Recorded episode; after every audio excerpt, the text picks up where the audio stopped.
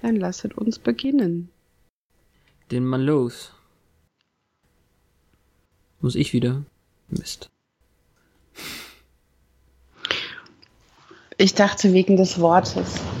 Ja, na klar. Nein, das ist ja auch alles in Ordnung. Es wirkt so albern, wenn ich sage, ein Podcast im Bann von.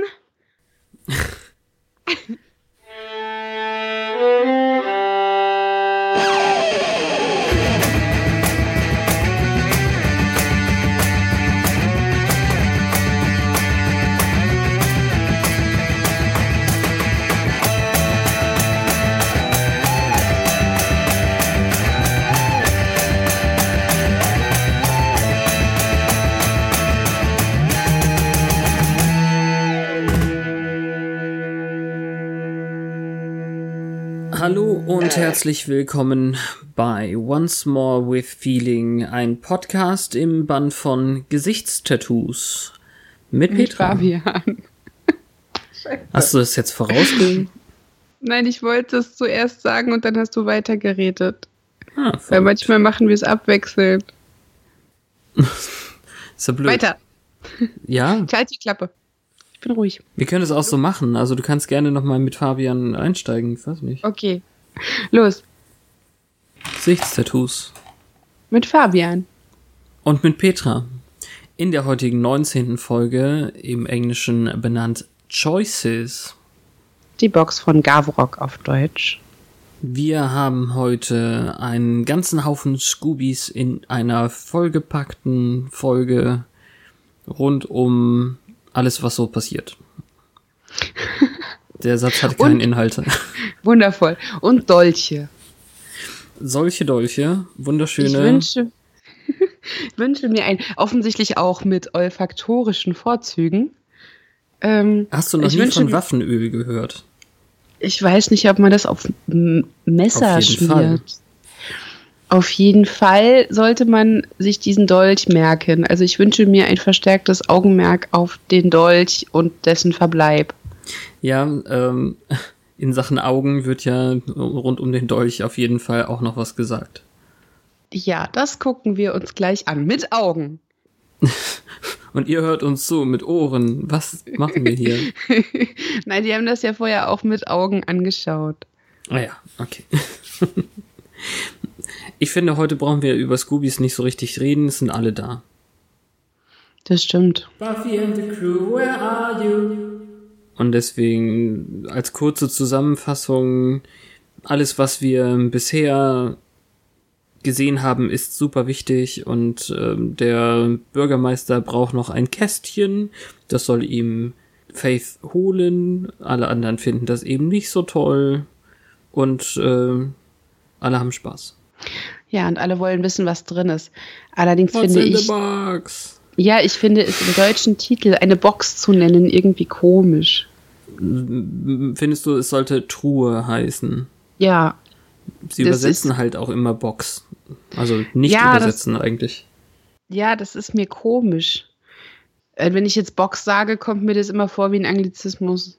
Also nicht so, als wäre es ein äh, vollwertiges Wort deutscher Sprache für ein derartiges Behältnis, sondern so vereinfacht. Das hat mich ein bisschen genervt. Also vor allem in dem Titel. Während des Verlaufs habe ich nicht so drauf geachtet. Ja. Ja, nee, dann lass uns mal loslegen. The Sitch or not the Sitch?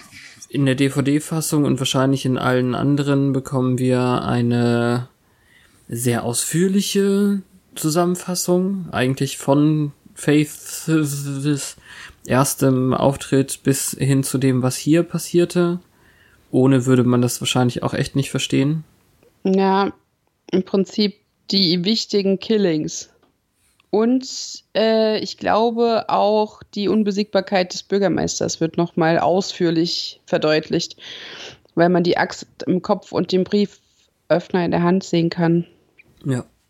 Der Bürgermeister und Faith sind dann auch die ersten, die auf dem Bildschirm zu sehen sind. Sie bekommt ein nettes kleines rotes Päckchen und er ist wieder so ganz väterlich zu ihr, aber dafür soll sie ihm auch was holen gehen. Und sie ist, sie, sie sagt dann eben, äh, soll ich demnächst noch Sofas schleppen? Muss ich denn jeden kleinen Scheiß machen? Der die Bürgermeister. Ja, das ist aber, weil äh, er sie zum Flughafen schickt. Das klingt so nach Running an Errand. Ja. Macht ja nichts, dann macht sie das halt. Also das sind so mittelmäßige Widerworte. Aber wie er damit Ja, umgeht, dieses- ist halt nett. Ah, ja, dieses Kekse füttern und so, das ist alles ein bisschen weird.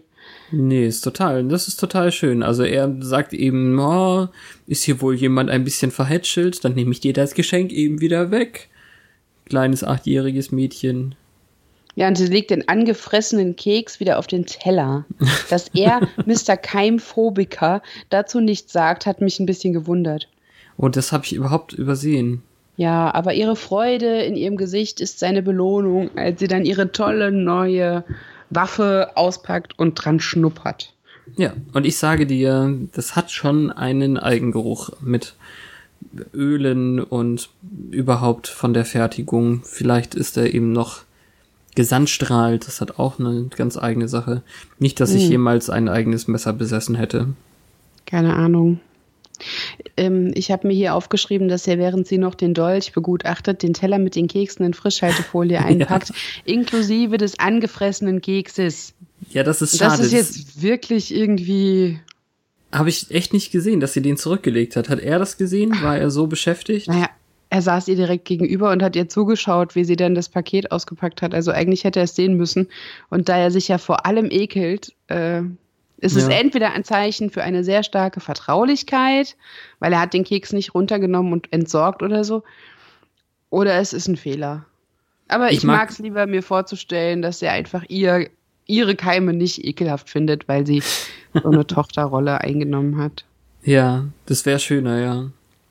Ich mag's total, dass er uns eben ganz kurz nebenbei erklärt, worum es geht, dass dieses ähm, Pa- Paket, die Box irgendwie nicht unbedingt so wichtig wäre für das Ganze, aber ebenso wie die Schokoladenstückchen in den Keksen gehören sie irgendwie dazu. Und es kommt aus Mittelamerika. Ah, okay, dann ist ja von vornherein klar, es ist kein Schlüsselobjekt, was irgendwie das Stehen und Fallen der, der Erhebung oder des Aufstiegs beeinflusst. Meiner Meinung nach nicht. Aber ich bin ja auch beim Aufstieg und noch nicht angekommen. Mhm. Ne? Freu dich drauf. Wir nähern uns total mit strammem Schritt. Also Ja, es ist gar nicht mehr lange. Ist überhaupt ich nicht mehr. freue mich. Auch wenn ich Staffel 3 nachweinen werde, finde ich es echt jede Woche noch cool. Ja, sage ich dir nachher noch was zu. Ähm, Buffy und Angel kämpfen zusammen auf einem Friedhof und machen einen auf äh, Sorry Honey, als sie sich gegenseitig irgendwie treffen, statt der beiden Vampire, die sie eigentlich bekämpfen. Und irgendwie findet Buffy das nicht abwechslungsreich genug. Das ist schon fast ein bisschen Ehekrach hier. Was hast du mir denn in letzter Zeit Neues gezeigt? Wir gehen gar nicht mehr an irgendwelche tollen Orte. Was ist denn mit den Flammendämonen unten am Strand? Ah ja. Meinst du, das ist eine Sexanalogie, Nö, wieso? dass die äh, Dämonenbekämpfung in irgendeiner Weise mit Eintönigkeit im Bett gleichgesetzt wird, weil sie eben nicht miteinander schlafen, weil es geht darum, wie sie ihre Nächte verbringen Mhm. und keine Ahnung. Nee, ich, für mich ist das eine, eine 1 zu 1 Beziehungsanalogie einfach, wie andere Leute ihre Tage verbringen. Oh, immer sitzen wir auf dem Sofa und gucken Netflix, wir gehen gar nicht mehr raus. Schatz. Ja, gleichzeitig ist es halt auch das Kernproblem, dass sie altern wird und er nicht. Mhm. Sie denkt also plötzlich 35 Jahre in die Zukunft, wenn sie über 50 ist und er ist immer noch so jugendlich wie jetzt. Ja. Was auf jeden Fall irgendwo ein Zeichen dafür ist, dass sie daran glaubt, dass sie zusammenbleiben, was ja dann schön ist, aber trotzdem scheint sie das zu beschäftigen. Ja, genau. Das erste Mal, dass man so, so leichte Zweifel sieht. Ja, es ist halt auch wichtig, dass sie von selbst drauf gekommen ist, das sehen wir noch später, wenn sie diese Gedanken von sich aus hat und nicht nur von außen eingeflößt bekam. Ja. Und dann Intro. Ja. Und dann, oh, es ist so frustrierend. Also dieses Thema bietet in der Folge wirklich wunderschöne Momente, aber das ist keiner davon. Ähm, Buffy wurde an der Northwestern Universität angenommen und Joyce ist so, oh, ich bin so stolz und das Geld kratzen wir irgendwo zusammen und ich tue einfach so, als wärst du keine Jägerin und als hättest du die Wahl. Und das hm. ist so, oh. Und sie traut sich auch nicht irgendwie zu sagen, also vielleicht wäre sie gerne hingegangen, sie muss sich ja auch beworben haben, aber sie redet keinen Klartext mit Joyce. Sie lässt ja. sich quasi dieses Zukunftsbild, was sich ihre Mutter für sie wünscht, aufzwingen. Obwohl sie weiß, es ist nicht. Ja, was heißt aufzwingen? Sie würde es sich ja selber auch wünschen. Wir können ja die Analogie hier schlagen. Sie hat sich die Ohrringe geborgt von, von ihrer Mutter. Vielleicht borgt sie sich jetzt ihre Anschauung kurz mal. Ja, sie hat auch Verwandtschaft in Illinois, die das dann wissen müssen. Ist das wahrscheinlich in der Nähe von der Northwestern, sodass die dann unterstützend tätig werden könnten hm. oder so. Aber die sagt halt diesen Satz von wegen, äh, it's good to know that you have so many choices. Und eigentlich hat sie keine. Und das ist total frustrierend anzusehen. Ja.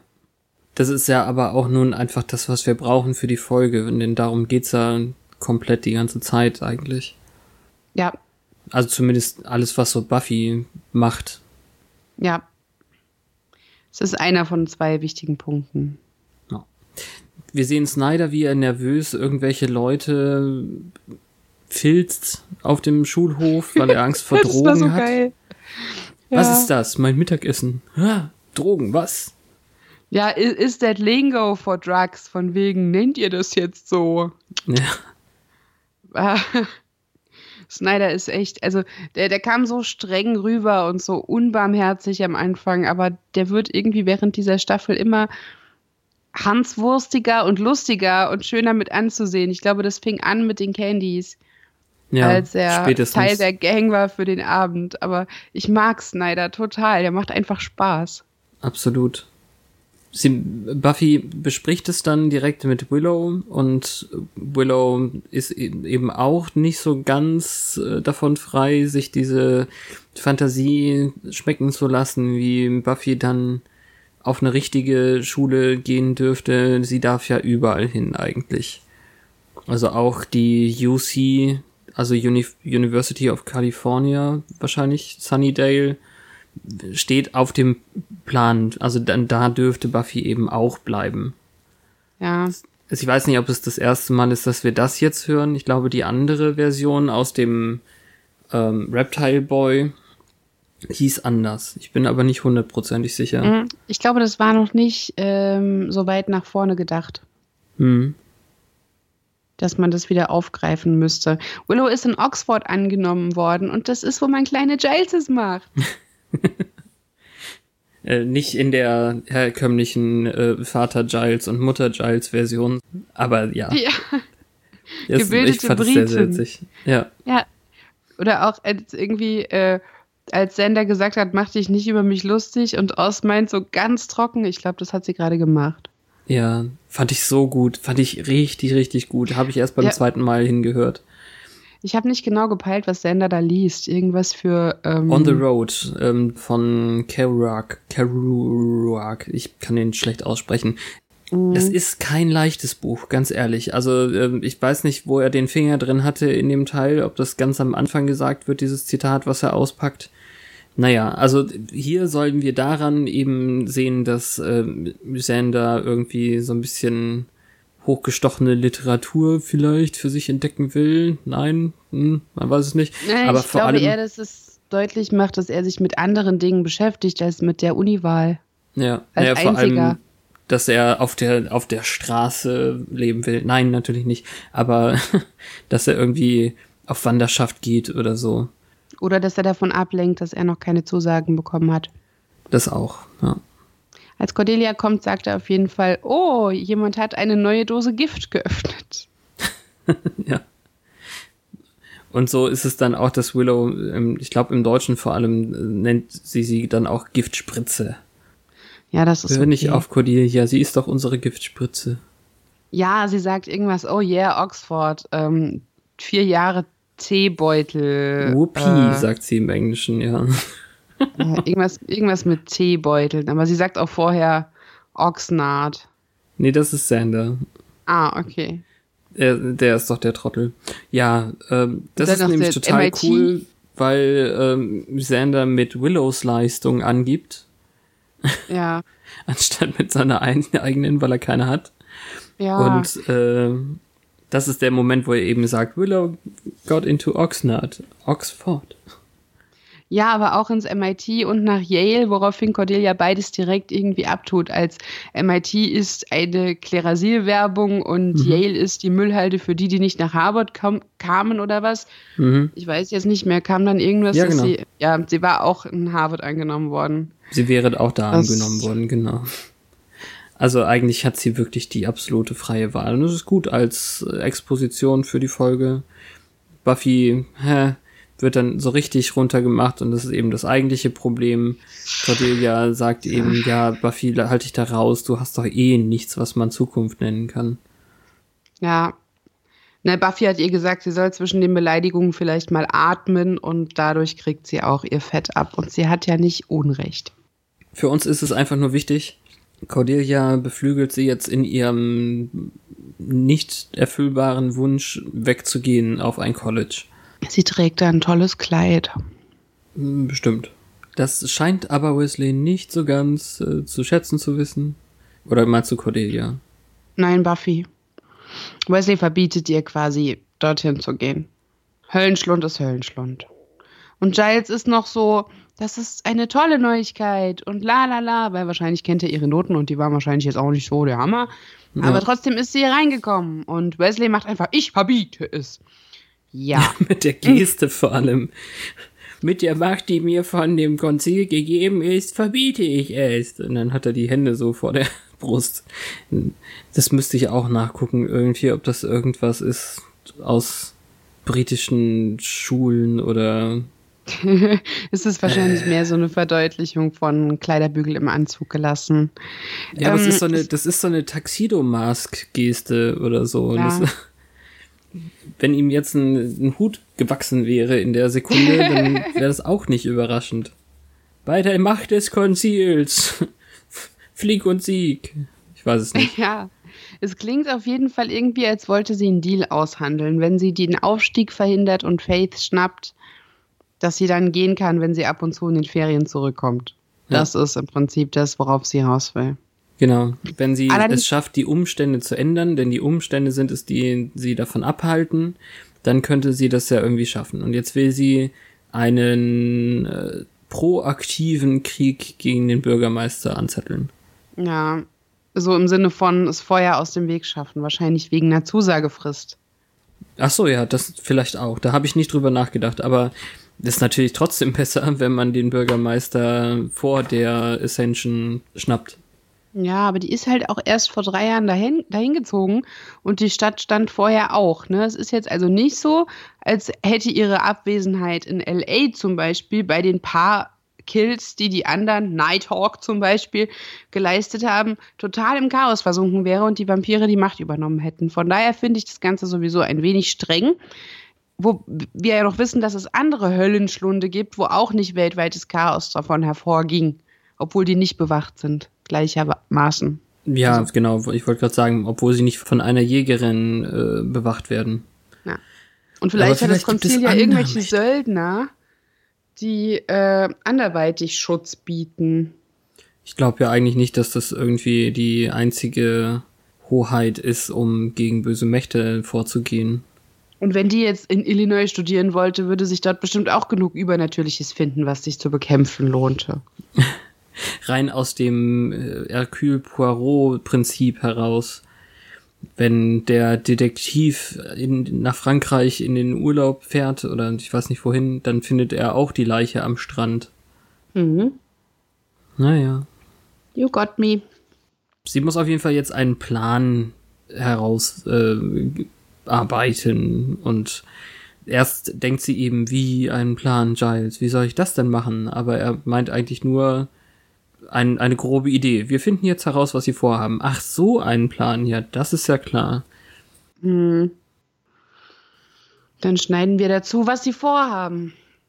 wo Faith mit Dolchi einen unsympathischen Vampir trifft, der ihr wohl diese Kiste bringt, um die es geht. Wobei Dolchi nicht zum Einsatz kommt, so richtig sofort.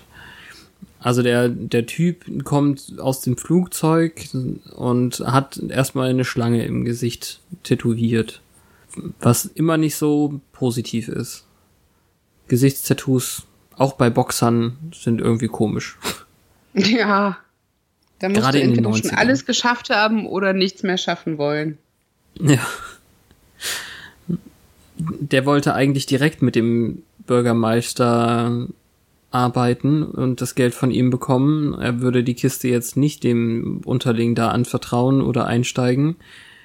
Der Preis hat sich erhöht und dann kriegt er einen Pfeil in den Rücken. Ja, sie sagt später, sie hat ihm ein Angebot gemacht, das er nicht überleben konnte. Was witzig ist. Ja. Da kann das Deutsche wieder nicht mithalten. Wieso, was sagt sie da? Ähm, das hat ihn direkt umgehauen oder so. Also nicht mal die Tödlichkeit ähm, in dem Satz wieder gespiegelt. Ja, mir fehlt oft die explizite äh, Aussage. Ja. Naja, sie hat auf jeden Fall ihren Tarnlackbogen oder Lacktarnbogen oder was auch immer. Ähm, das Teil aus dem Waffenladen, das sie geklaut hat, äh, wieder zurück. Und, ja, hoffentlich äh, kann sie mittlerweile damit umgehen. Ja, offensichtlich. Ah. Und als sie dann unten ist, macht sie eben auch irgendwie noch einen Spruch. Vor allem soll der Vampirunterling den Schlüssel suchen für die, weil, weil natürlich der, diese Würfel, diese Box an, an den Übermittler gekettet ist mit Handschelle. Und den findet er nicht und dann nimmt sie hier die Abkürzung. Also, wofür ein Schlüssel, wenn man ein Messer hat, mit dem man die Hand abhacken kann. Also hat sie ihn nicht einfach zu Staub gemacht. Nee, der Übermittler, der, also der Typ mit der Kiste ist ja kein Vampir. Ah, okay, da war nur noch ein Vampir dabei. Der, der Vampir ist dabei vom Bürgermeister, der Lakai, der äh, Chauffeur sozusagen. Der dann noch sagt, mit dem Dolch kannst du nicht durch Stahl schneiden. Genau, ja, aber durch Knochen. Ah. Ich dachte schon, die müsste dem den Bauch aufschlitzen, weil der den Schlüssel gegessen hat zu Oh der Gott. Kiste. Petra, wo sind deine Gedanken? Das, äh, das ist jetzt aber auch informiert von Saw und solchen Sachen irgendwie. Ja, ich habe das mit den Handschellen nicht ganz gerafft, glaube ich. Ja, anstatt irgendwie den Schlüssel zu suchen, hackt sie ihm die Hand ab. Das ist der, der Sinn dieser Szene da. Die, die richtige Lösung, den Schlüssel irgendwie zu finden oder das, das Schloss aufzubrechen, muss man ja nicht, wenn man viel einfacher die Hand entfernen kann. Aber der Typ ist dann nur bewusstlos und nicht tot. Der Typ ist schon ziemlich tot, weil er ja einen Pfeil in den Rücken bekommen hat. Ja, wenn das, ich dachte halt, der Pfeil, der macht nur Sinn, wenn es ein Vampir ist und der ist direkt zu Staub geworden. Nee, war er ja nicht. Der, Bei einem dann Pfeil brauchen sie ja auch die, den Schlüssel nicht. Gut, es kommt drauf an, wie gut sie trifft, aber bei einem Pfeil im Rücken, im Rücken, je nachdem wie dünn der ist, kann das schon eine Weile dauern, bis der tot ist. Äh, nicht, wenn er, wenn er Vampir ist. Na, ist ja auch egal. Aber uns wird impliziert, der Typ ist von einem Schuss in den Rücken tot. Sie finden den Okay. Schlüssel nicht, also anstatt das aufzuschließen, hackt sie ihm die Hand ab. Pragmatisch. Ja. Jedenfalls ist Daddy ganz stolz. Wir, wir aber sie sehen darf die, nicht. Die Chauff- Chauffeurgeschichte. Ähm, also wir sehen, wie sie mit der, mit der Limo vorfahren und Buffy ist eben schon im Busch und beobachtet. Und dann, dann kommt die Sache im Büro, ja. Ja, sie darf nicht die Schuhe auf den Tisch legen. Und eigentlich ist er sehr süß zu ihr, weil sie redet irgendwie von Buffy, weil sie immer noch gedemütigt hat, was letzte Woche beziehungsweise in der Woche davor für uns passiert ist. Also, Also er ist, er ist total süß, weil er sagt, ähm, selbst wenn Buffy Summers hier reinläuft, dann würde ich sagen, nein, ich habe schon eine Jägerin, die viel cooler ist als du. Und Ja. äh, trotzdem macht sie ein, wie ein, äh, ein saures Gesicht dabei. Und dann fragt er eben, ach, du magst das B-Wort immer noch nicht. I got all the Slayer one man could ever need. Richtig. Das klingt eklig.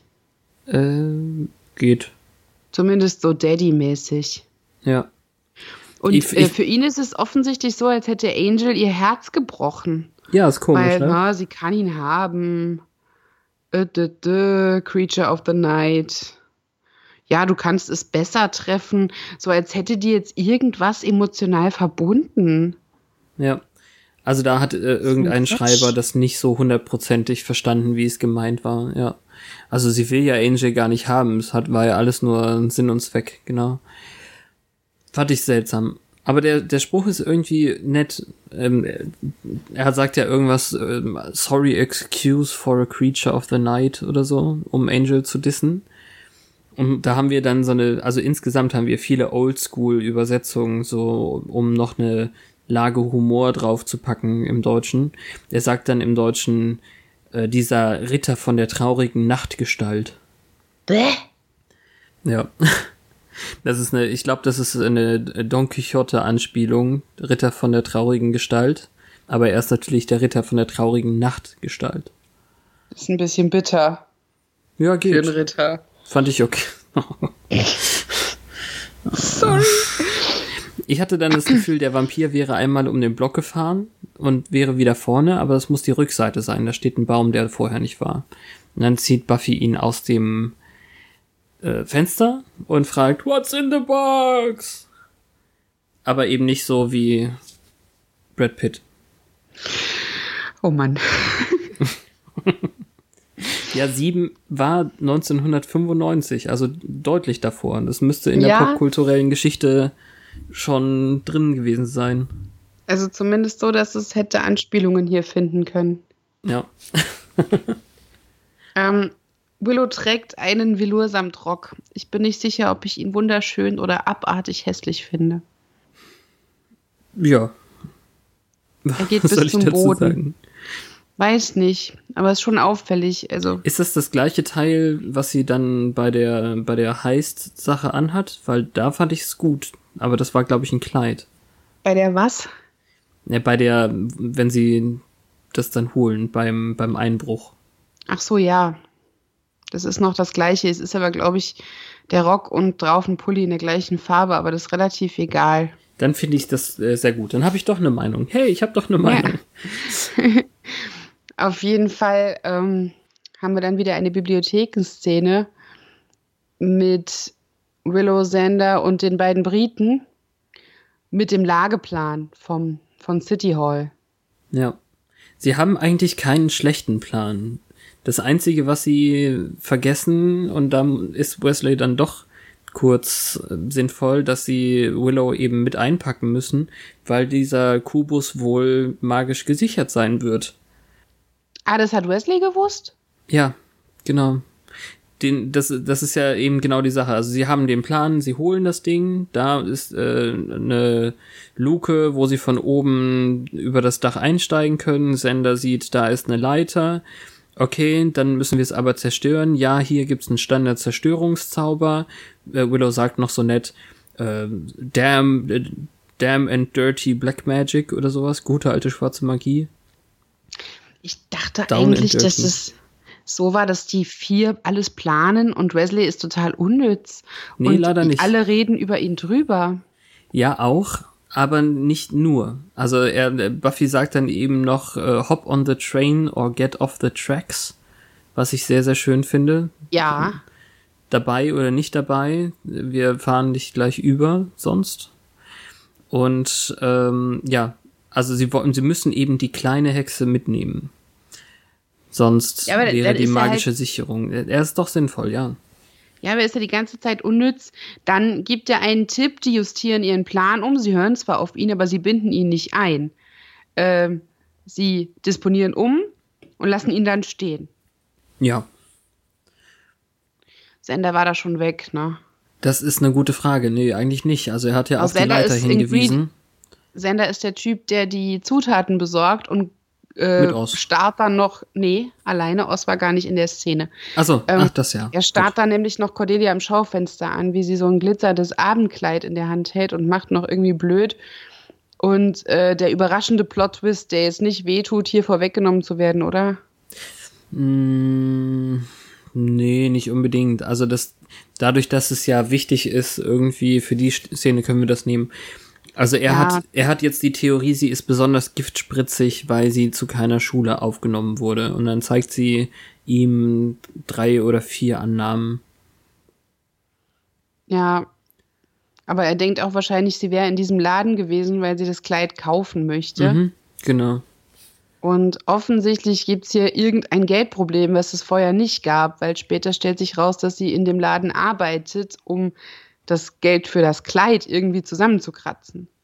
Ja. Was ja auch bedeutet, dass da wahrscheinlich nicht viel College-Fonds oder so. Hm. Hier in der Szene, und das ist eben der einzige Grund, warum die letzte Cordelia-Szene dann später funktioniert, sagt er dann, ähm, naja, okay, du hast zwar Annahmen, aber wodurch denn? Weil die Colleges Daddys Geld angenommen haben oder was?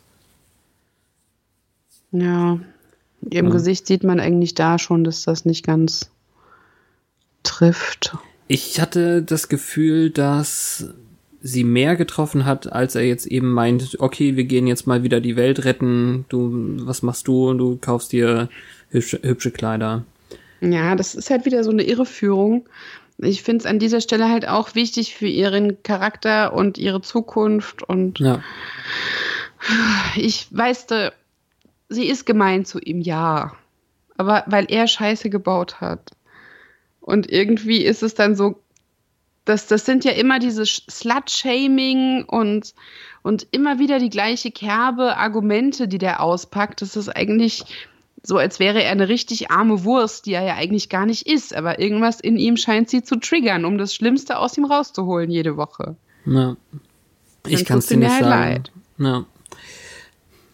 Und dann kriegen wir schon sofort den Plan zu sehen. Also äh, Wesley ist tatsächlich dabei im schwarzen Van und ähm, er, möcht, Ja! er, er möchte ist jetzt, dass gut. alle ihre Uhren synchronisieren. Was ich jetzt nicht direkt als Parker Lewis Anspielung gesehen habe, aber äh, na gut. Naja, das ist aber auch zeitlich so deckungsgleich. Wie meinst du das? Parker Lewis, der Uhrenvergleich, das war auch Ja, fast. äh, 96. Nee, 93. Höchstens. 93. 90 bis 93 lief das irgendwie. Aber ich Ach, meine, ich habe das jetzt nicht so direkt gesehen. Wesley ist niemand, der das irgendwie wissen Nee, könnte. das, das Uhrenvergleichsmotiv, das kommt ja in jeder Kinderdetektivserie vor. Das haben Tick, Trick und Track im Mickey Mouse Magazin Ja. auch.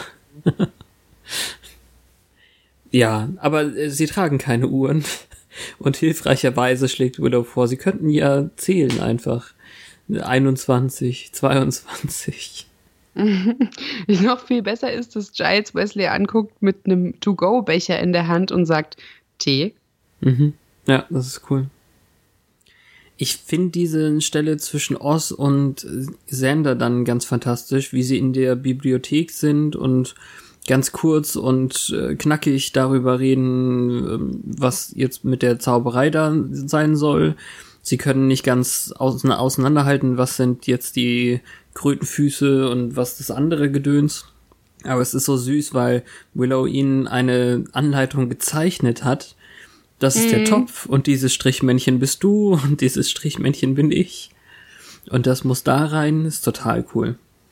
Ja, das ist eine, äh, was, also eine Angelegenheit, die viel Genauigkeit oder sowas erfordert. Ich kann es nicht genau übersetzen, wie es war. Hm, hm. Dann, dann sollten Sie es nicht uns überlassen. Genau, so, sollten sie es keinen Amateuren überlassen. Ja, told me. Ist leider nicht, also er sagt ja nur Kr- Kr- Krötenfüße, aber dann Toad Me kann man auch schwer übersetzen. Ja. Ja, Vor allem, ich kenn's auch sonst nur als Beer Me, glaube ich. Also schmeiß mir ein Bier rüber. ja, aber dadurch wird es noch lustiger. Ja. Es gibt nachher noch eine ganz tolle Ostszene, die ist jetzt aber nicht in der Chronologie vorziehbar. Nein, das stimmt, ja. Auf dem Dach. Ja, die haben jetzt das Oberlicht geöffnet im Rathaus. Äh, Buffy, Willow und Angel. Und die streuen so Zinkpuder, irgendwas Weißes, Pudriges von oben über den Schutzschild, der auf dieser Box Kokain. liegt. Ja, das ist eine ziemlich große Menge. Und man sieht halt dann, ähm, wie der Schutzschild nachgibt und das so runterrieselt. Weil Willow eine Zauberformel inkantiert in, in das halt sagt. Genau, das geht alles relativ schnell und relativ unspektakulär. Äh, und daraufhin soll sie dann alleine zurückgehen. Das finde ich jetzt genau betrachtet ein bisschen dumm, so in der Planung. Ich finde es äh, okay. Also in der, in der Szene ergibt es schon Sinn. Uns wird eben einfach nur schon sehr deutlich gezeigt, ah ja, da geht sie gerade die Treppe wieder runter oder die Leiter. Ja, also im Prinzip hat sie es ja nicht weit, weil wir wissen, dass Wesley und Giles unten mit dem Auto warten. Mhm. Ähm, aber ich weiß nicht, ob es nicht besser gewesen wäre, wäre zumindest einer von denen mitgekommen, um unten Wache zu stehen. Ja, sicher wäre es das gewesen, aber dann hätten wir ja eben den Twist nicht gleich. Ja, kleine hilflose Willow, also körperlich jetzt. Ja. Oh, da gibt es ja noch eine so großartige Willow-Szene nachher, ich freue mich schon. Ah. Dann wird Buffy so Mission Impossible für Arme mäßig nach unten gelassen ja, von Man hört Angel. schon quasi die Musik, ne? Ja. Und natürlich kommt es zu einem Kampf mit zwei Anzugvampiren. Aber auch nur, weil irgendwie Angel zu blöd ist, dieses Teil richtig zu be bedienen. Ja, sie, sie lässt sich nicht mehr hochziehen und da muss er hinterher springen oder so. Ja. Das ist ganz Vielleicht schade. kann er auch gar nichts dafür und dieses Radlager an diesem Flaschenzug hat geklemmt. Dafür Ja, kann sie dann- jetzt hässliche Vasen zerdeppern. Das finde ich auch ein Dienst an der Menschheit. Die Deckenlampe ist auch schon runtergekommen. Dabei, dabei ist der Raum doch neu renoviert. Ja, sieht aber scheiße aus. Also die Vase war echt hässlich. Das ist gut, dass die Ja. an den Kopf gekommen ist. Klar. Ähm, Ich mag den Kampf total. Also da wird eben viel von, wie du es gerade schon sagtest, viel von dem Raum einfach benutzt.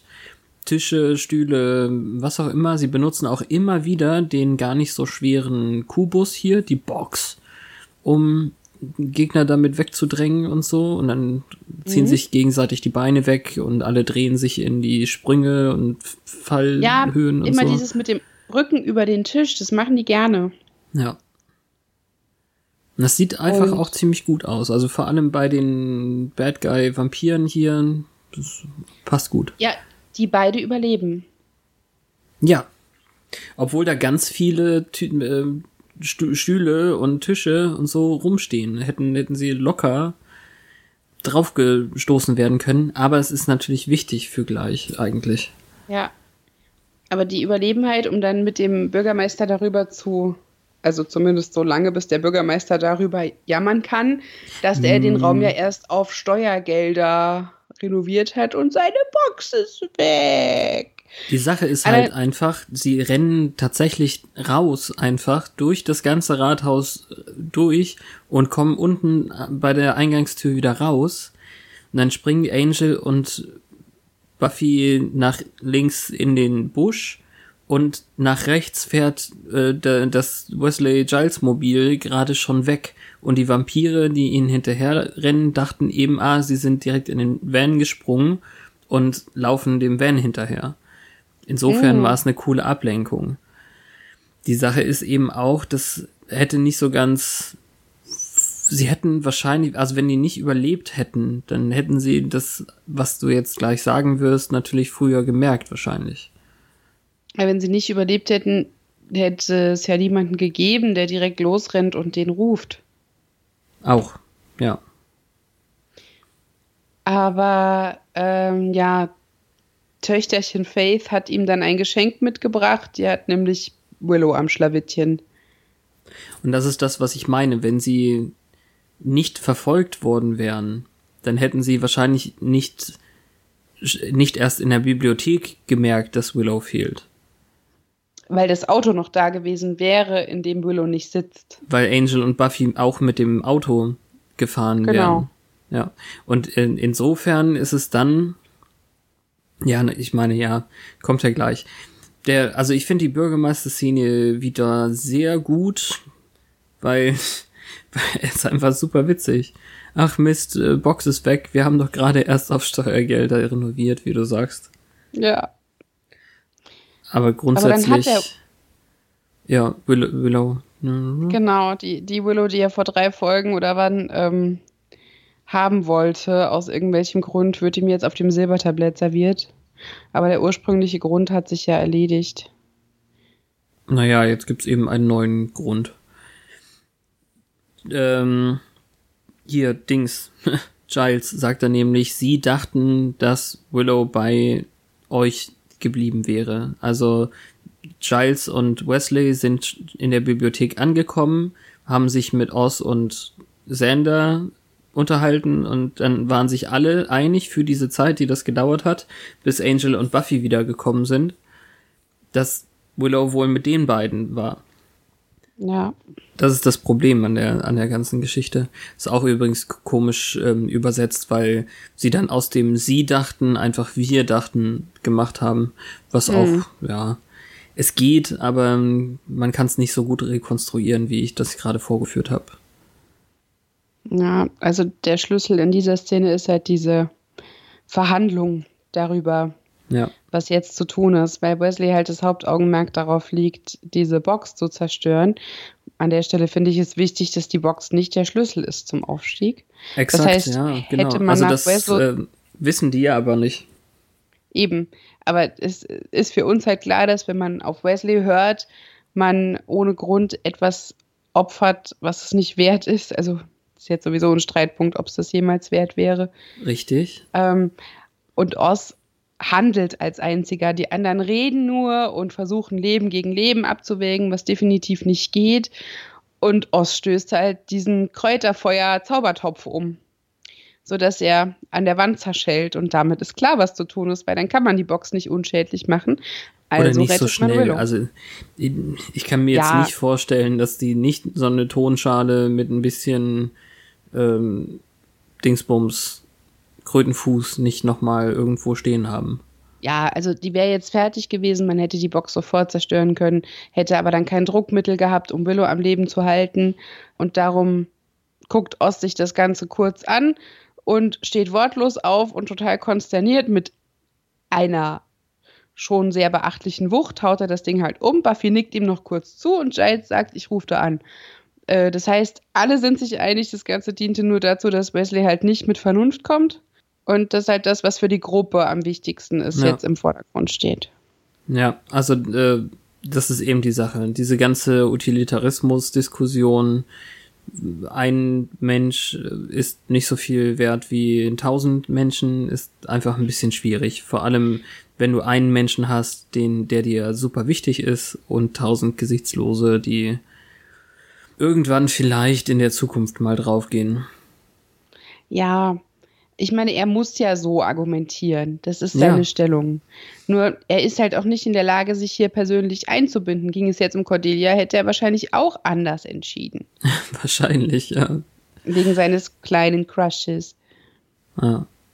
Aber ich finde es gut, also ich liebe es, dass Ost die Initiative ergreift und wie. Da wird nicht groß diskutiert. Er zeigt einfach mit einer Handbewegung, wo die Prioritäten liegen. Und das ist tragisch romantisch. Ja, absolut. Also das ist auf jeden Fall ein Gänsehautmoment. Ja. So ist es nicht. Wir haben ja letzte Woche, als Buffy seine Gedanken hören konnte, gemerkt, dass er einfach diese philosophischen Diskussionen mit sich selber ausmacht, bevor er dann, ja, sagt. Ja. Das war meine Lieblings-Ost-Szene und direkt danach folgt meine Lieblings-Willow-Szene. Ja, da kommt nämlich cool. so ein Vampir-Wachen-Typ ähm, der die Geisel trinken möchte. Nö, ja, sie macht halt einfach Randale in dem Raum, weil sie eine Schublade rauszieht, die auf dem Boden fällt. Ja. Und dann haben wir nicht letztens, als sie mit dem Bleistift irgendwelche ja. ähm, Trainingsmoves gemacht hat, noch gesagt, es wäre eigentlich perfekt, um einen Vampir damit zu killen. Genau das tut sie. Ja, ist total Ich liebe yeah. es im letzten Moment, weil der setzt schon an und die rammt ihn dann äh, den fliegenden Bleistift hinten ins Kreuz. Das ist sehr klug. Ja. Also nur um das jetzt nochmal zu sagen, das war jetzt die Übersetzungsstelle, die ich nicht ertragen konnte.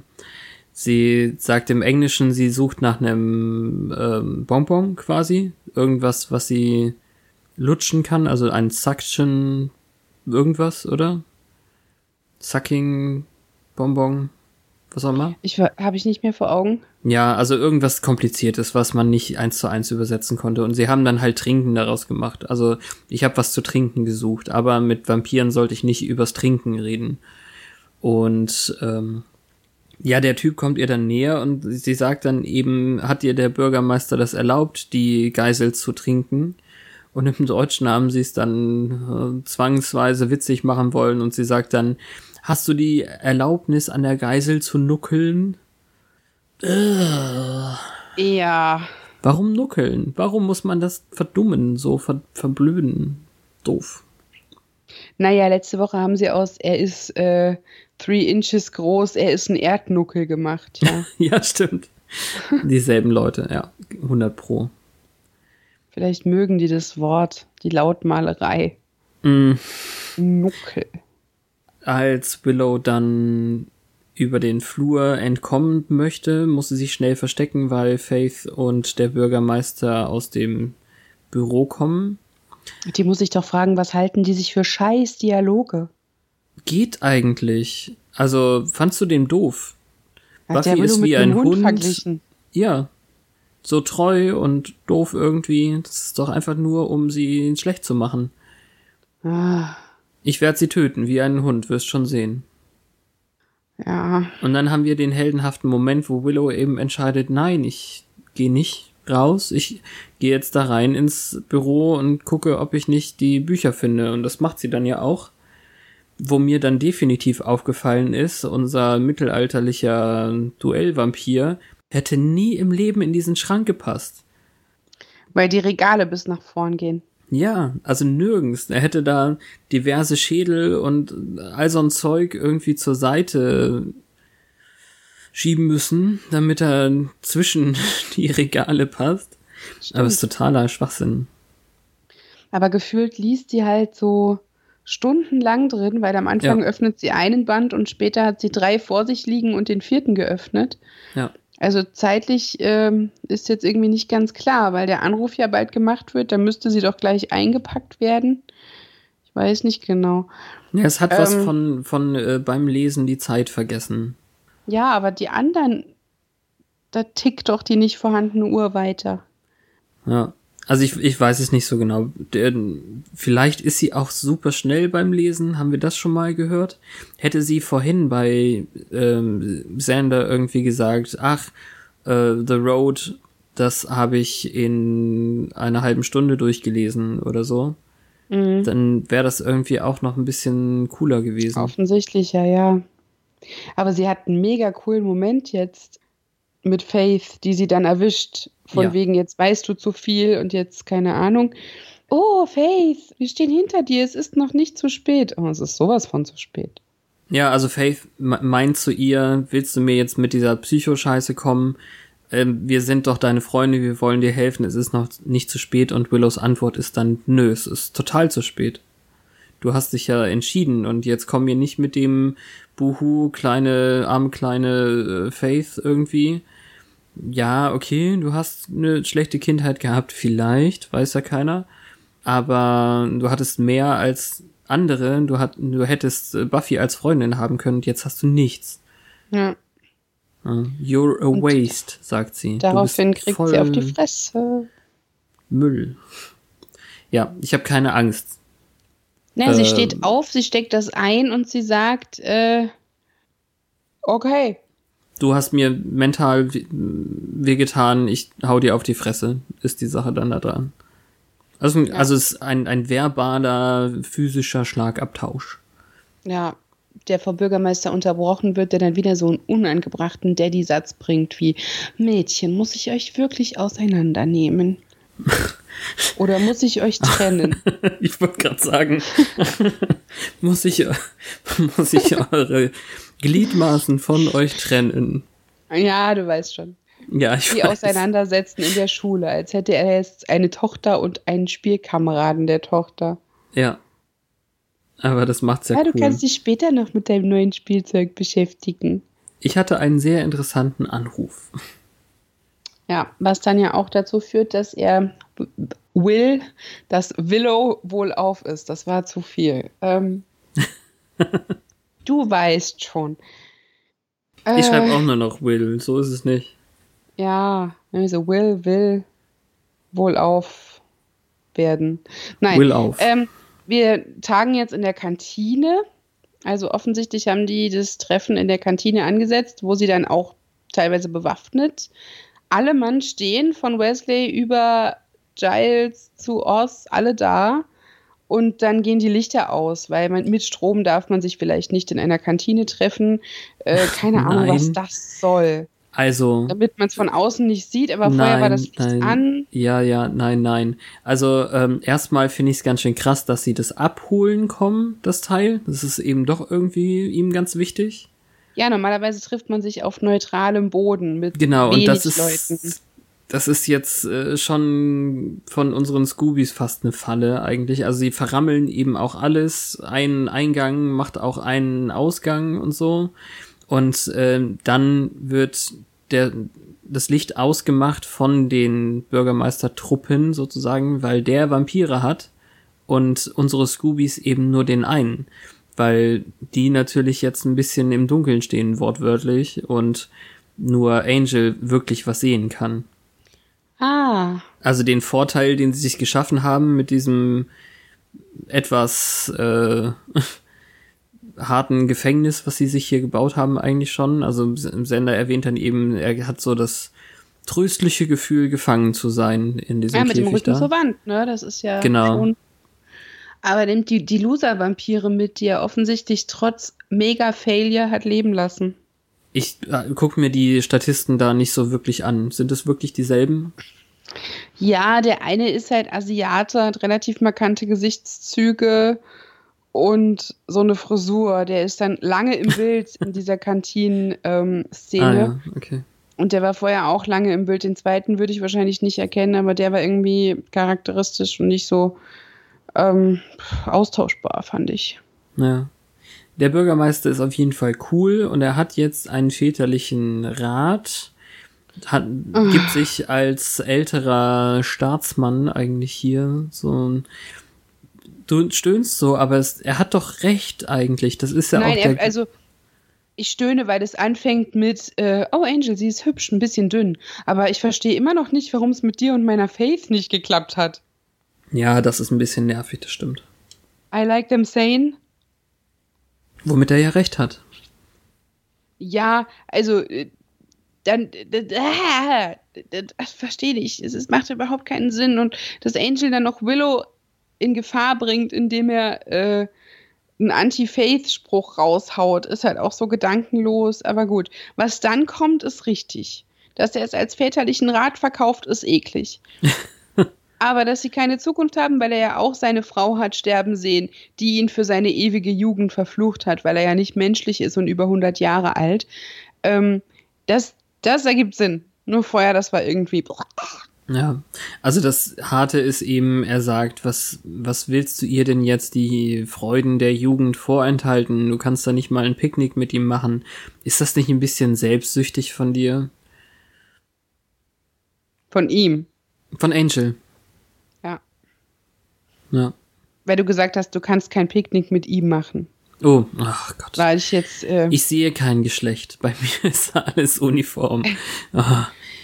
Ähm, Entschuldigung, Edna ja, mit, May. Nein, also Äh. du kannst nicht mal ein Picknick mit ihr machen. Ja, und der Punkt mit wahres Glück wird dich äh, böse werden lassen und so ist ja auch nicht von der Hand zu weisen. Nee, stimmt. Ganz ehrlich, ich, bin da so ein bisschen geistig abgerutscht. Ich habe dann überlegt, wenn Buffy jetzt wirklich Kinder haben möchte und ein Vampir ist grundsätzlich zeugungsfähig, dann müssen sie ja nun mal keinen Sex haben dafür. Es reicht ja auch Flüssigkeitsaustausch. Aber wenn er dann ein Halbvampir-Kind in den Armen hätte, was dann eben sein eigenes ist, oder sagen wir mal eins, was vielleicht sogar adoptiert ist oder sowas, dann kann das ja schon äh, ein Moment des wahren Glücks sein und so weiter. Es muss ja nicht immer Und- Sex sein. Genau diese Diskussion habe ich schon geführt beim Angel gucken. Aber das Ja. ist jetzt eine andere Geschichte. Aber exakt dieses, ähm, wo dann halt der Tenor war, dass die Angst, es könnte was schiefgehen, dieses wahre Glück halt immer so weit hemmt. Ah. Oder so. Also muss er sich nur eine Geschlechtskrankheit äh, zulegen und alles ist super. Was? Ja, wenn, wenn der Gedanke, dass irgendwas schief gehen kann, wie zum Beispiel die Übertragung einer Krankheit, dann wird das äh, wahre Glück geschmälert dadurch. Nein, wir waren uns ja einig, dass nicht der Orgasmus das wahre Glück war, sondern die Glückseligkeit ob der Nähe und der Vertrautheit. Ja klar, aber wenn das immer ähm, schlecht ist äh, oder schlechter gemacht wird, weil ähm, ja die Scham oder ach, vergiss es. Also ich verfechte ja die Theorie, dass durch das eine Mal, dass es passiert ist, der Schatten dessen, dass es wieder passieren könnte, reichen würde, dass es nicht wieder passiert. Aber gut. Oh, das ist natürlich auch eine sehr gute So. Sache, ja. Oh, ja. aus Versehen glücklich. Ja, man kann ja auch so viel verdrängen und abschalten, vielleicht ist man davon nicht gefeit. Jetzt mal ehrlich, wahrscheinlich hat er eh ähm, Erektionsprobleme jetzt. Ja, das war jetzt auch schon ein bisschen philosophisch. Ist jetzt die Frage, wenn das über das, also wenn man das in vitro machen würde, ob er beim Jerking off Glück hätte, sich glücklich fühlen würde, wegen des Plans, den sie Nein. haben. Nein, nein. Äh, Also, ähm, oh, Snyder das platzt rein und möchte hier Drogen Ach, finden. Snyder. Ich weiß gar nicht, wo die Obsession mit den Drogen herkommt plötzlich. Ich hab's gar Ich keinen hab- Grund. Ja, ich habe auch gedacht, er ist einfach nervös und will seine Schule sauber halten für den Bürgermeister oder so. Weil, also das Coole ist, der, der Bürgermeister tritt so richtig gekonnt in die Schatten. Also ich habe ein bisschen drauf geachtet. Das, das, ist wirklich gut ge, gedreht irgendwie. Ja, aber zu welchem Zweck eigentlich? Ja, weil er nicht ja- unbedingt da sein muss. Ja, aber er gibt sich ja sofort zu erkennen, dieses Ja, dann. also Aber trotzdem geht er erstmal den Schritt zurück in die Schatten und dann kommt er, wenn, wenn er sieht, oder als er sieht, er muss eingreifen, sonst gibt's hier Ärger, dann tritt er wieder nach vorn.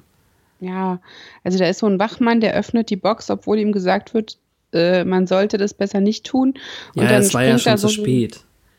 Ja, also die, diese Spinne springt ihm ins Gesicht und zermatscht seinen Kopf, weil der platzt nach hinten auf. Der platzt nach hinten auf? Ja, da ist hinten dann so eine Pfütze im Kopf. Also hinter dem Kopf. So als wäre der Schädel geplatzt. Das muss ich mir noch mal angucken. Also ich finde, Also es ich sah meine, so aus, als würde der sterben in dem Moment, als hinten eine Pfütze sich hinter seinem Kopf bildet. Ja. Also es sah halt so aus, als hätte man ihm oder das Viech ihm quasi das komplette Gesicht weggefressen, ja. Weil das, das, Gesicht war so. nur ein bisschen rot. ja, und wofür steht denn das? Meinst ja, du, das es ist. Na, ist ich egal. glaube, Jedenfalls. irgendwie feste, tödlich auf jeden Äh, Fall. genau, also Gewalt, also viel Druck ausgeübt, sodass der Kopf hinten aufgeplatzt ist. Und dann kommen irgendwie noch 80 von, nein, es kommen so vier oder fünf von den Dingern, krabbeln Wände hoch, Buffy schmeißt, Nein, es äh, kommen nur auf zwei, Petra. drauf. Nein, ich glaube, Doch. eins läuft noch weg. Also das Nein. eine geht auf den Wachmann, auf- auf eins fällt Buffy und eins krabbelt hinter Wesley die Wand hoch. Also sind es ja mal mindestens drei. Nein. Das, was, das, was gerade den Wachmann getötet hat, springt dann auf den Bürgermeister. Das zweite, was äh, rauskam, also es sind wirklich nur zwei. Und das dritte will gerade rauskommen, da, da ähm, haut Buffy dem die Beine ab. Ja, aber eins liegt doch unter Buffys Rücken, als die auf den Boden fällt und eins krabbelt hinter Wesley die Wand hoch. Ja, das sind ja zwei. Und das andere, das noch, ja, das ähm, Wachmann-Vieh Eins- ist doch nicht freiwillig weggehopst. Das Vom Wachmann ist freiwillig. Ja, dem, das hat doch, hat dem Doch. nicht jemand in die Fresse gehauen? Nein. Und das Vieh war dann tot? Nein. Das Vieh ist Warum abgehauen, hast du weil denn es dann von gemerkt, dem abgelassen? weil es ja ihn nicht töten kann. Ah, okay. Ja, die Wunden, die waren dann da, nur die verschwinden halt sehr, sehr, sehr schnell. Genau.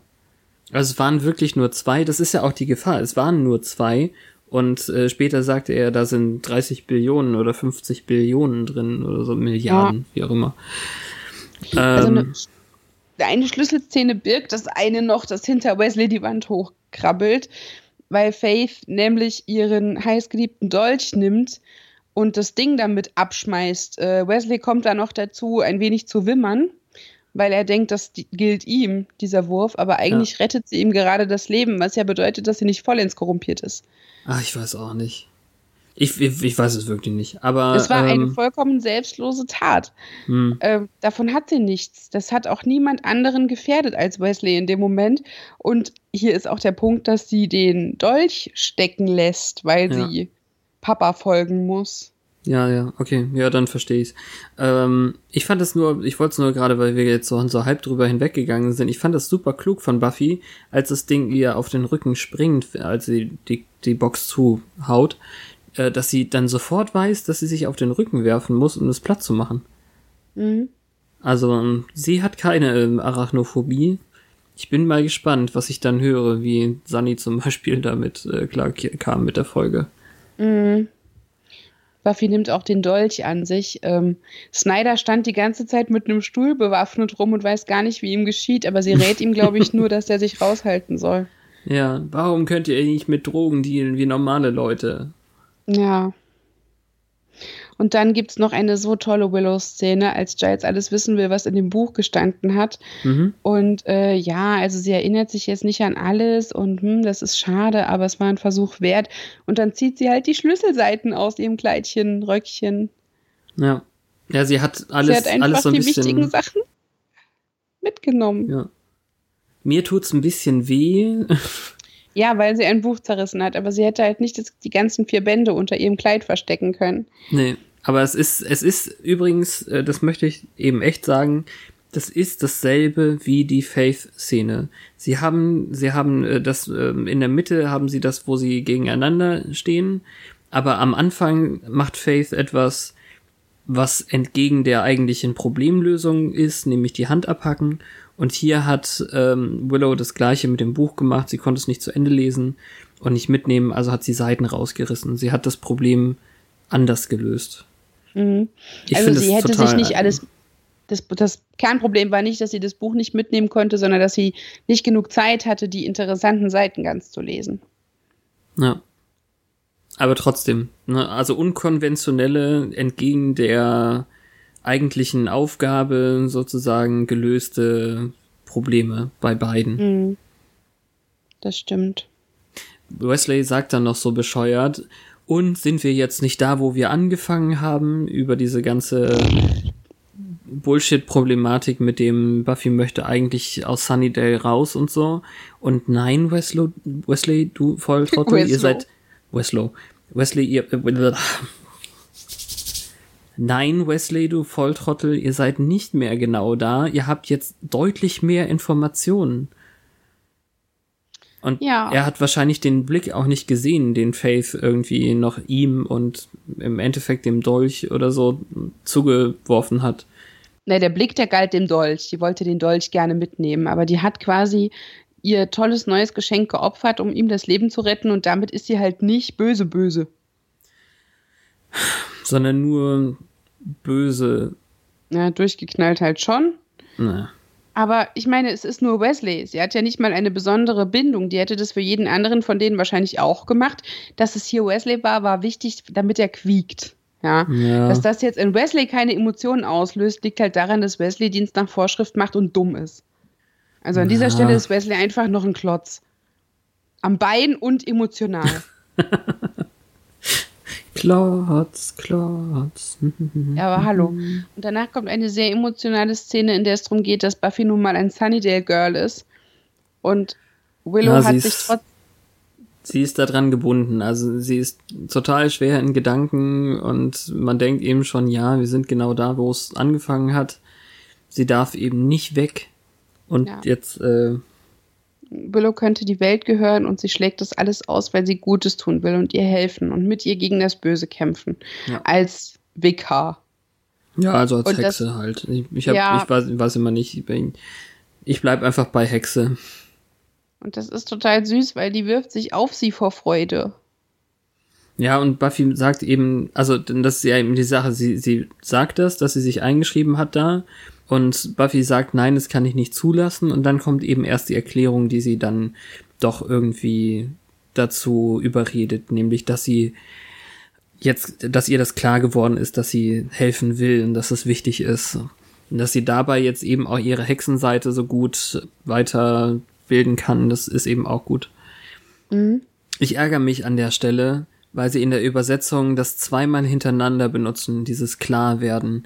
Mir ist was klar geworden, dass mir das klar geworden ist, so ungefähr. Also wirklich, da ist ein Oh, Einsatz nervig. dazwischen und diese, diese Episoden, diese Serie ist so fantastisch geschrieben, wenn die Übersetzung da nicht mitzieht und dann sogar in einer, einer Dialogbox, sage ich mal, den, denselben Terminus doppelt benutzt, dann kriege ich Plack.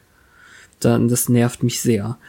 Mhm. Vor allem, weil es, also das eine ist eben äh, something got clear to me oder sowas und das andere ist halt realized. Das sind auch im Englischen sind es zwar ähnliche Sachen, aber trotzdem zwei unterschiedliche und beides haben sie als klar geworden gemacht. Blöd. Sehr blöd. Das ist schade, ja. Ja, ich finde es fantastisch, dass eigentlich nach der letzten Woche, wo, wo Willow totale Sorgen hatte, dass sie nicht wichtig ist für Buffy, dass, dass sie jetzt hier eigentlich äh, absolut ebenbürtig stehen. Sie sind beide in der Stadt, sie sind beide dafür da, die, die Sache ähm, zu bekämpfen als Gleichberechtigte und nicht nur äh, irgendwie als Freunde, sondern ähm, jetzt kann Willow eben richtig mit reinhauen. Die, die, also die, also das hat man ja auch in der Folge gesehen, wie total sie mitgearbeitet hat, weil sie ja. nur, sie hat so eine selbstabwertende Formulierung gewählt. Ich habe dir ein bisschen geholfen bisher und ähm, jetzt ist es eben, also die unsichere kleine Willow ist eigentlich so ein bisschen vorbei. Ja, das ist schon cool. Sie hat ja auch im Prinzip jetzt zweimal zu der Lösung beigetragen, beziehungsweise war in der Gefahrensituation unheimlich souverän. Ja. Hat das Beste rausgeholt und hat darüber wahrscheinlich begriffen, sie kann. Ja, ja. Und das ist total gut. Und dann, wir haben die Sache vorher schon vorausgenommen. Wir sehen dann Cordelia, wie sie wieder so ein Glitzerkleid von Spiegel äh, an sich hält. Das Aber ist dasselbe? Ja. Okay. Hm. Auf jeden Fall Ach so, ja, weil man dann denken kann, sie ist zu Hause und, und hat es mitgenommen, ne? Ja. Weil ja dann die Managerin irgendwie reinkommt und sagt, äh, Chase, du musst hier noch durchfegen, was soll denn das? Die Pause ist vorbei. Ja. Ja. Und dann, es wird ja nicht mal explizit gesagt übrigens. Das ist einfach bloß, hey, ähm, sie muss arbeiten für dieses Kleid und nicht, sie kann sich einfach kaufen. Ja. Kann man auch übersehen eigentlich. Tun wir natürlich nicht. Nein, wir nicht. Hast du äh, mal wieder ein Problem damit, dass Buffy und Angel an einem Grabstein lehnen und plaudern? Ah, ich hab mich dran gewöhnt. okay. Immerhin. Vielleicht gibt es in Amerika nicht wie hier solche Parkbänke auf Friedhöfen. Das ist ja auch so ein Ding. Ja, man weiß es nicht. Aber die haben auch keine Rückenlehnen. Nee, doch, schon. Die, die ich kenne, sind grün gestrichen und haben Rückenlehnen. Oder es bietet Deckung. Ja, das auch. Bestimmt. Ja, sie diskutieren ein bisschen darüber. Buffy hat sich jetzt mit Willow den Campus angeguckt und vielleicht kann sie ja dann da irgendwie internatsmäßig schlafen, dann müsste sie nicht immer nach Hause zu ihrer Mutter. Außerdem wäre das total uncool und sie wäre näher bei ihnen. Ähm, ja, und dann versuchen sie angestrengt irgendwie den Sinn dieser Rede des Bürgermeisters irgendwie zu ignorieren. Ich finde, er hat verhalten reagiert. Auf die Campusgeschichte oder auf ihre Sache, dass der Bürgermeister ja nur Quatsch redet? Dass sie dann näher bei ihm ist und dass der Bürgermeister nur Quatsch redet.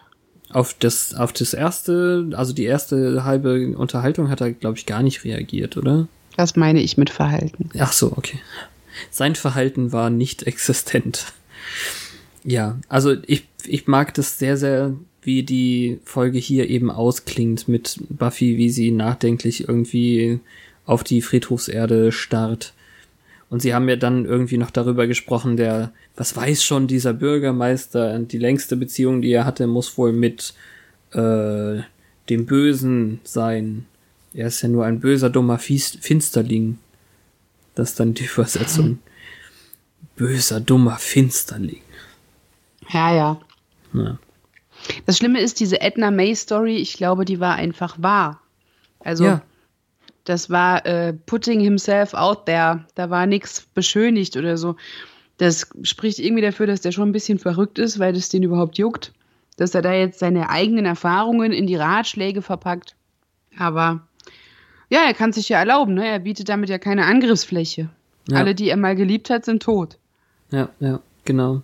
Das macht ihn aber ja auch zu einem sympathischen Bösewicht eigentlich. Also äh, er ist schon das Oberböse, aber er ist eben, wie gesagt, witzig dabei. Und ähm, dass er das Persönliche einfließen lässt. Im Englischen gibt es dieses schöne Wort endearing. Ich weiß jetzt gerade nicht, wie man das übersetzt. Ganz schnell. Hm. Aber ja, ich finde, es macht ihn sympathisch. Und es macht vor allem aber auch den Punkt einfach valide, den er hatte. Ähm, hätte er da jetzt einfach gelogen oder sich irgendwas ausgedacht, mein Gott, dann er ist halt ein lügender, betrügender Bösewicht. Warum soll ich ihm denn zuhören? Ein Finsterling. Ein Finsterling, genau. Ach ja. In den Fun-Szenen der Zeit. Schöne Folge. Total. Folgepackt. Und es spitzt sich zu. Es spitzt sich zu. Ich finde, ganz ehrlich, eine solche Folge mit durchaus auch ruhigen Szenen voll zu packen bis zum Rand, die nicht irgendwie langsam wirkt, aber eben auch nicht durchgehastet irgendwie, das ist schon faszinierend. Mhm.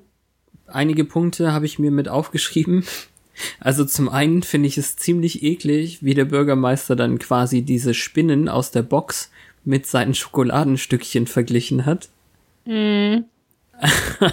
Also ganz am Anfang sagt er eben, ja, das ist nicht ganz so wichtig dafür, aber es ist so, als würde man eben die Schokolade weglassen und meint damit diese Spinnen, von denen er ja weiß, dass sie da rauskommen. Und äh, oh, naja, ist irgendwie blöd. Hat ja auch dann den Weltuntergang mit den Keksen an sich verglichen. ja. Ich finde, wir haben Glück gehabt, dass Sander mit den Krötenfüßen nicht von Snyder aufgehalten wurde als Drogenkurier. Mhm. Oder insgesamt die beiden, wie sie dann eben irgendwas komisches zusammenkochen mitten in der Bibliothek. Ja, das stimmt.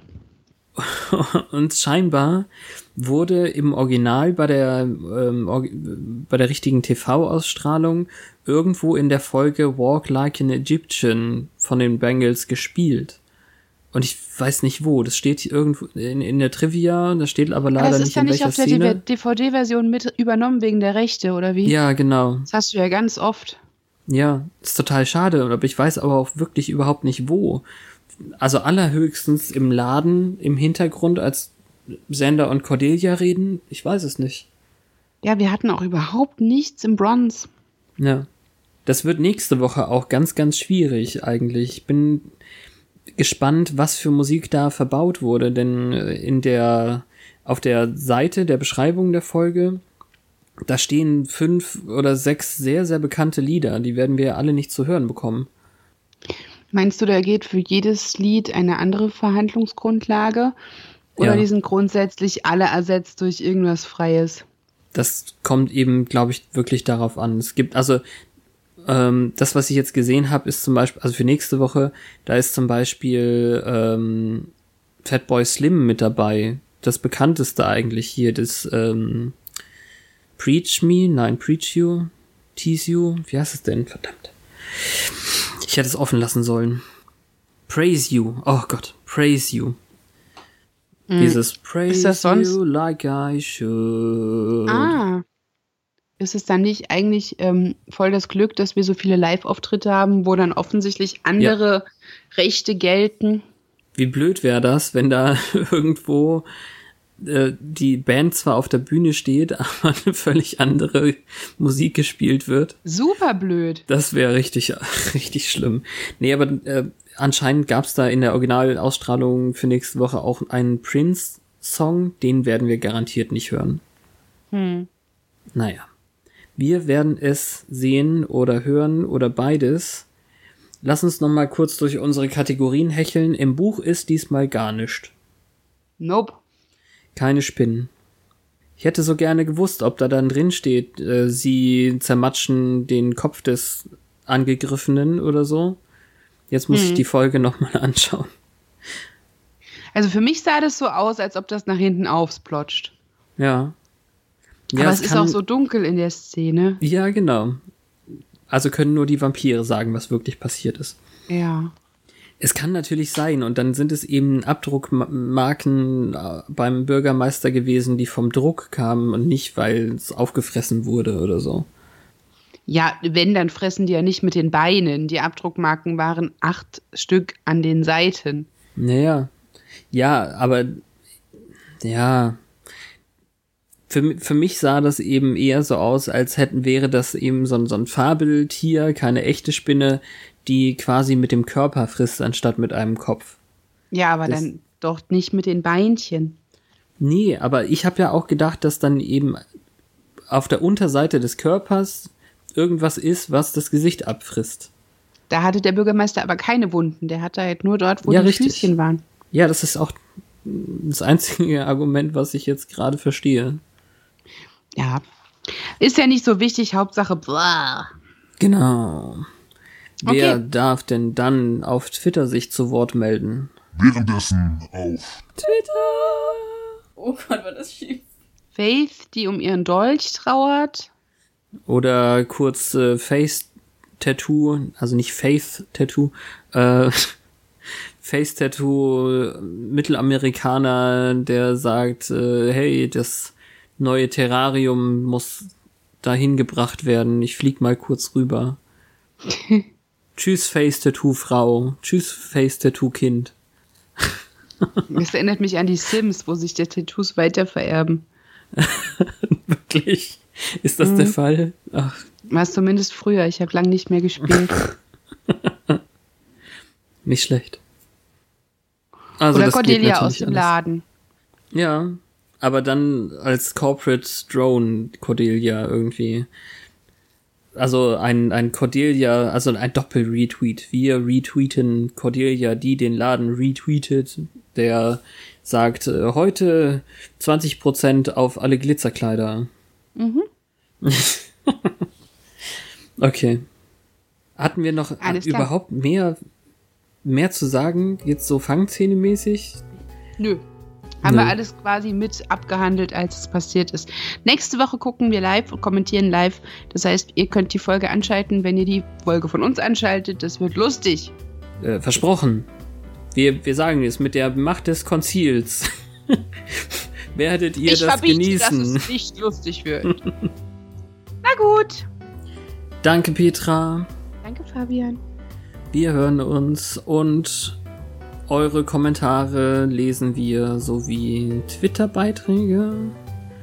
Ja, und äh, wo wir schon mal dabei sind, wir nähern uns einer Staffel Endgala. Auch dieses Mal sind natürlich Audiobeiträge jedweder Art sehr willkommen und erwünscht. So ist es. Immerhin. Ihr könnt euch schon mal überlegen, was ihr sprechen wollt. Eigentlich ist es, also die übernächste Folge ist die Doppelfolge und dann ist es schon, schon so. Also. Ja, das war jetzt Haltet euch ran. Bitte. So, nächsten Mittwoch. Once more aufs Ohr. Bis dann. Ich kann so langsam sagen, als ob ich es ernst meine. Tschüss.